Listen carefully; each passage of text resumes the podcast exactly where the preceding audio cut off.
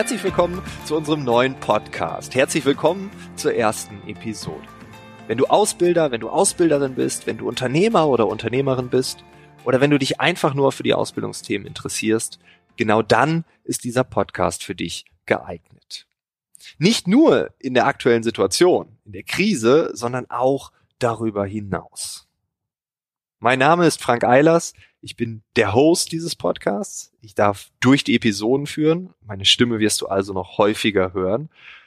Und ich selbst beschäftige mich seit vielen, vielen Jahren mit dem Thema Zukunft der Arbeit und wie sich die Digitalisierung auf unser Leben und unser Arbeitsleben auswirkt. Ich stehe in den sogenannten Nicht-Corona-Zeiten sehr häufig auf Bühnen und produziere verschiedenste Audio- und Videoformate zu diesen Themen.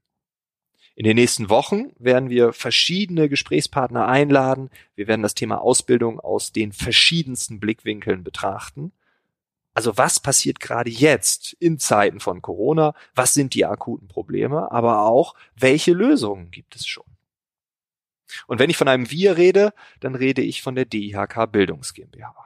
Sie selbst entwickelt unterschiedlichste Inhalte für die höhere berufliche Bildung und für die berufliche Ausbildung.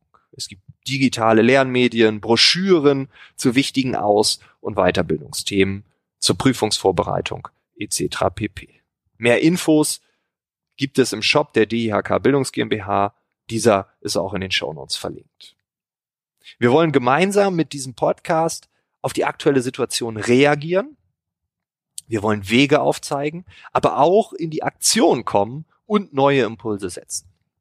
Ich glaube nämlich ganz fest daran, dass sich in den nächsten Wochen und Monaten eine Menge verändern wird und dem wollen wir gerecht werden.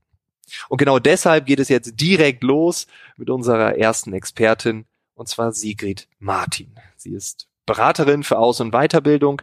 Sie hat mit mir über die aktuelle Situation gesprochen. Viele Unternehmen reagieren gerade sehr gut auf die neuen Rahmenbedingungen, sind flexibel und passen sich an. Wie das im Detail aussieht, das erfahren wir jetzt. Ich wünsche dir ganz viel Spaß und Inspiration mit Sigrid Martin.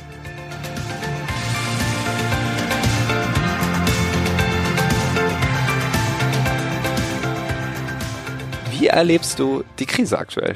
Also ich würde sagen, es ist irgendwie nervöse Unsicherheit auf allen Seiten und allen Ebenen. Also die ersten Tage war es recht ruhig, da waren alle wie paralysiert. Ähm, und dann irgendwie nach zwei, drei Tagen mhm. waren alle total nervös und wussten nicht, wohin mit den Azubis. Also das war die wichtigste Frage. Was machen wir nun mit den Azubis? Das war ein echtes Problem. Hm. Das heißt, ähm, was machen wir mit den Azubis? Das klingt ja erstmal nach absoluter Hilflosigkeit. Wieso war das so? Ja, genau so war das. Ähm, das ging sozusagen, die Aussagen gingen von, ich habe die mal nach Hause geschickt, bis der ganze Spuk vorbei ist. Das war das eine Extrem. Okay. Das andere Extrem war, alle Mitarbeiter sind im Homeoffice, aber die Azubis, die müssen ja hier bleiben, weil wir müssen die ja ausbilden. Das sind die einzigen, die da sind. Und äh, ab und zu kommt mal ein Ausbilder vorbei und der gibt denen neue Aufgaben und kontrolliert, was die da so machen. Und äh, mir kam das so ein bisschen vor wie die deutsche Corona-Version von Kevin allein zu Hause. Die Wahrheit liegt natürlich irgendwie so ein bisschen in der Mitte. Das wurde dann noch verstärkt dadurch, dass ja die Berufsschulen auch noch zugemacht haben, ähm, so dass du natürlich die Azubis nicht nur zu den normalen Ausbildungszeiten oder Arbeitszeiten in deinem Betrieb hattest, sondern eben auch noch die anderthalb Tage oder zwei Tage, an denen normalerweise Berufsschule stattgefunden hätte. Also das war dann irgendwie nochmal, das gab dann nochmal so einen ganz besonderen Druck hinterher. So, und jetzt ist es äh, dann aber so, wie beschäftigen wir die eigentlich sinnvoll?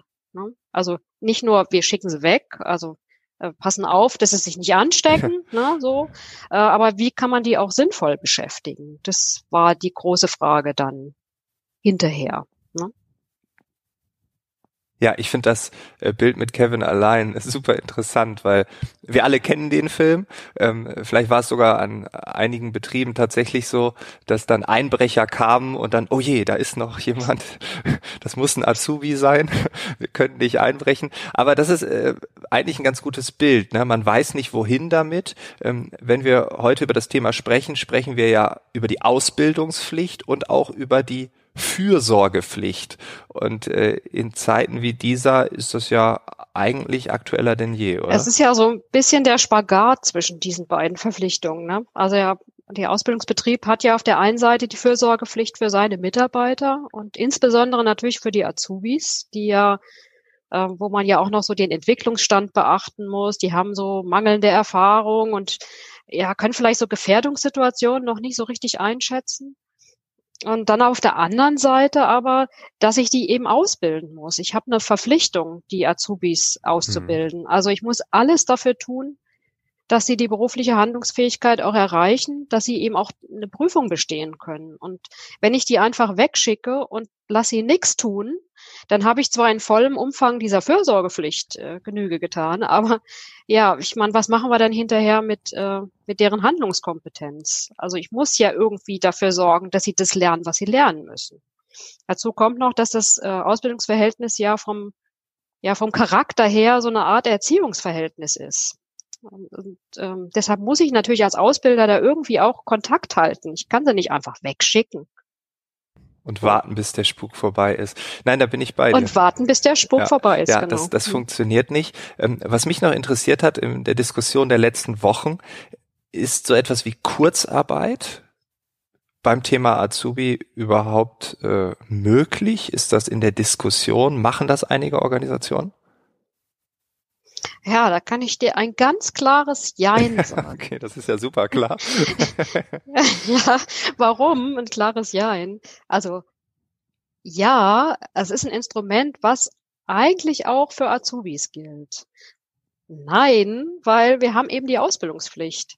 Das bedeutet, dass der Betrieb alle Möglichkeiten ausschöpfen muss, um den Azubi ja zu ermöglichen, das Ausbildungsziel zu erreichen. Und äh, man muss ja da so ein bisschen unterscheiden. Das eine ist sozusagen, dass die, also das Arbeiten in der Kurzarbeit, also dass man einfach weniger arbeitet. Und das andere ist ja das Kurzarbeitergeld.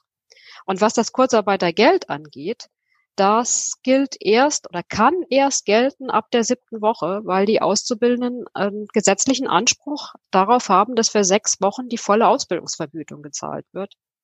Denn die Ausbildungsvergütung ist keine Gegenleistung für geleistete Arbeit, sondern die ist ein Zuschuss zum Lebensunterhalt. Und deshalb äh, unterliegt die erstmal für die ersten sechs Wochen nicht dem äh, Kurzarbeitergeld.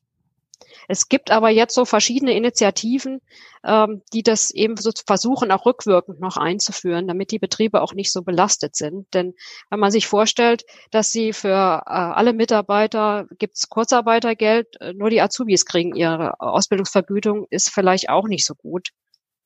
Denn viele Betriebe sind ja wirklich irgendwie am, am Rand sozusagen. Ja. Ja, auf jeden Fall. Also ich bin dabei. Es ist natürlich dann wieder dieses Spannungsfeld äh, gesetzliche Auslegung äh, und Realität. Was wäre dort die beste Lösung?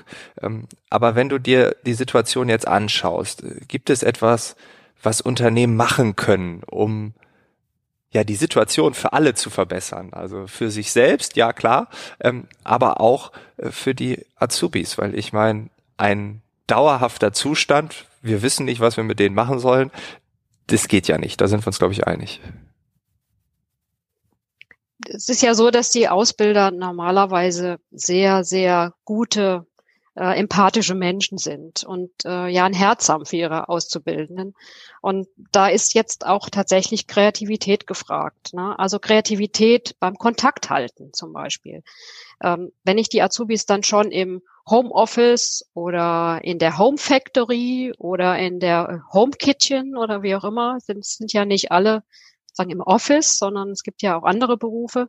Da muss ich irgendwie versuchen, wie kriege ich, kann ich den Kontakt herstellen mit den Auszubildenden? Und da muss ich gucken, kann ich alle Kanäle nutzen, die mir zur Verfügung stehen? Ob das WhatsApp ist, ob das Telefon ist, ob das SMS ist, ob das Meeting-Software ist, ähm, wo ich sie auch mal sehen kann, Skype, wie auch immer. Also ich muss gucken, wie kriege ich den Kontakt? Kann ich sie an Teamsitzungen teilnehmen lassen, beispielsweise, mhm. wenn es morgens eine Morgenrunde gibt mit dem, mit der ganzen Abteilung, da hole ich sie damit rein, damit sie nicht das Gefühl haben, dass sie außen vor sind. Also alle anderen Kollegen treffen sich, nur die Azubis sind außen vor. Das ist sicher auch nicht gut. Ich mache ein Tour Fix, also ich treffe mich sozusagen, treffe mich virtuell jeden Tag mit den Azubis zur gleichen Zeit Und äh, wir besprechen den Tag und äh, das, was sozusagen äh, also am letzten Tag passiert ist. Wir geben Au Aufgaben, die sie bearbeiten können. Aber auch ja, so persönliche Gespräche. Ne? Also ich meine, es ist gerade für die Azubis doch eine riesige Belastung, wenn sie plötzlich vom äh, das Gefühl haben, sie werden von ihrem Betrieb ausgesperrt, also nach Hause geschickt, bis der Spuk vorbei ja, auf ist. Auf jeden Fall. Ja. So und äh, dazu kommt noch, dass es ja bestimmte Prüfungen, die sind ja tatsächlich abgesagt worden. Also Zwischenprüfungen gab es keine. Dann die Abschlussprüfungen sind verschoben worden. Also es gibt da auch eine ganze Menge Unsicherheit, wie es eben weitergeht nach der Ausbildung. Also kann ich übernommen werden, äh, wenn die Übernahme schon ja schon vereinbart war, kann sich mein Betrieb da überhaupt dran halten? Wie geht das überhaupt weiter? Und da ist, glaube ich, schon auch sag, persönlich Empathie gefragt. Ne? Aber auch was die so die Aufgaben angeht. Ne? Wir brauchen zielführende Aufgaben, die wir den Azubis geben können, die tatsächlich auch dafür sorgen, dass sie in ihrer Ausbildung weiterkommen. Das ist auch wichtig. Da kann man sich, ja, muss man sich auch so ein bisschen kreativ betätigen. Hast du da so ganz konkrete Tipps zur Umsetzung? Also wie man vielleicht ein Stück weit kreativer sein kann oder vielleicht auch das ein oder andere Werkzeug, was du jetzt hier jemandem an die Hand geben kannst? Ich glaube, es ist ganz wichtig, dass man Vertrauen erstmal in die Azubis hat. Und wenn man äh, den Azubis ähm, die Aufgabe gibt, beispielsweise mal ihren Ausbildungsplan zu durchforsten und zu sagen, also um zu recherchieren, welche Inhalte, wo sie vielleicht noch nicht so richtig sicher sind, und ähm, denen dann die Aufgabe gibt, diese Inhalte zu, inhaltlich zu erarbeiten. Hm? Also vielleicht äh, Präsentationen auszuarbeiten für andere Azubis, denen das beizubringen. Wir können ja durch diese virtuellen Tools können wir ja auch Bildschirme teilen und können Präsentationen halten. Man kann ja im Grunde fast alles mittlerweile virtuell machen. Und ähm, also dass man da so ein Stück weit die Verantwortung für die Ausbildung an den Azubi auch zurückgibt. Das ist das eine. Das andere ist aber auch, dass man, ja, man kann ihnen Rechercheaufgaben geben. Ja, sie sollen sich Brainstorming mit anderen Azubis vielleicht äh, neue Marketingmaßnahmen überlegen. Man kann ja sie zur Prüfungsvorbereitung auffordern. Ja, auch da gibt's digitale Lernangebote. Es, man kann alte Prüfungsaufgaben rauskramen, äh, die sie bearbeiten, die man dann gemeinsam bespricht. Und es gibt auch natürlich Lern-Apps. Es gibt Online-Kurse. Zum Beispiel ist da der Online-Kurs über die Grundlagen der künstlichen Intelligenz. Ne? Äh, da gibt's was von, der, von den Industrie- und Handelskammern. Und ähm, dann gibt's auch so äh, E-Books, Ausbildung kompakt, wo es dann eben auch um Marketing geht, um Rechnungswesen. Dann haben wir ähm, so kleine Filmchen, Like a Boss, da geht es ums Verhalten im Berufsleben. Also da gibt's schon eine ganze Menge. Die Sachen muss man dann halt finden und, ähm, und irgendwie versuchen, kreativ damit eben auch umzugehen. Ja, ich glaube auch, es, man braucht so eine Art ähm, ja, Filterfunktion. Vielleicht muss man Dinge auch einordnen äh, und dann einfach auch als Inspirationshäppchen vielleicht mal verteilen, um dann zu schauen, okay, äh, jetzt im Beispiel Like a Boss auf YouTube, dann klickt man halt weiter und äh, lässt dann die Azubis machen und guckt und man kann ja nachbesprechen. Man kann hier, glaube ich, auch, und das ist ja das Schöne, völlig neue Dinge kennenlernen, völlig neue Dinge ausprobieren und die ja dann auch, und das müssen wir ganz ehrlich sagen, wenn die Krise, dieser Spuk hoffentlich irgendwann mal vorbei ist, dann natürlich auch im Alltag implementieren, dass man sagt, Mensch, hier, hier haben wir einen Kanal, schau dir das mal an oder hier haben wir ein folgendes E-Book oder oder, liest dir das mal durch. Das ist jetzt nicht super prüfungsrelevant, aber es tut dir als Mensch vielleicht ganz gut, wenn du das liest und du wirst dich dort weiterentwickeln. Von daher finde ich das ganz gut. Gibt es denn ein Use Case oder irgendwie so ein Beispiel, was du gefunden hast, was dich nachhaltig beeindruckt hat in dieser aktuellen Zeit? Das kann irgendwas Spektakuläres sein, irgendwas ganz Simples aber auch, wo du sagst, das müsste man jetzt einfach mal hier erzählen. Ja, in der Tat habe ich das gefunden. Das ist auf der einen Seite spektakulär, aber auch total simpel. Also es trifft deine beiden Kriterien. Okay. ähm, und ist zwar wieder so wie das Jein gerade, ne? Genau, genau. Ja. Ähm, also und zwar geht's da um Azubi-Sharing. Also Man kann ja in bestimmten Berufen Inhalte auf verschiedene Arten lernen. Also zum Beispiel äh, der Kaufmann, der kann ja in einem, in einem Geschäft arbeiten, der kann in einem Handwerksbetrieb arbeiten. Im Grunde kann der verschiedene Inhalte in verschiedenen Betrieben erlernen. Und warum nicht die Azubis sagen, ja, ausleihen, sozusagen. Ja. Die IHK Nordwestfalen, die hat äh, da so ein Projekt aufgesetzt. Da werden die Azubis sozusagen von Betrieben ausgeliehen oder verliehen. Ich meine, das geht natürlich nur, wenn die Azubis auch einverstanden sind. Aber warum nicht den Koch Azubi beispielsweise zu einem Metzger schicken? Ja, also da lernt er vielleicht Fleischverarbeitung. Warum nicht den Kaufmann im Einzelhandel in einer Drogerie einsetzen? Ähm, oder den Systemgastronomen im Lebensmitteleinzelhandel. Also im Grunde ist das total simpel, aber auch spektakulär. Die rechtlichen ja. äh, Gegebenheiten, rechtlichen Vorgaben, die geben das her. Das ist überhaupt gar kein Problem. Da musste man nur drauf kommen. Ja, ja. Ja, ich finde das äh, genial, weil ja, natürlich gibt es diese Unterschiede, aber man lernt doch so viel, wenn man sich nochmal einen anderen Betrieb anschaut. Ähm, man lernt ein Stück weit auch ein anderes Handwerk, weil dort die Dinge nochmal anders laufen. Die Logistik läuft vielleicht einen Tick anders.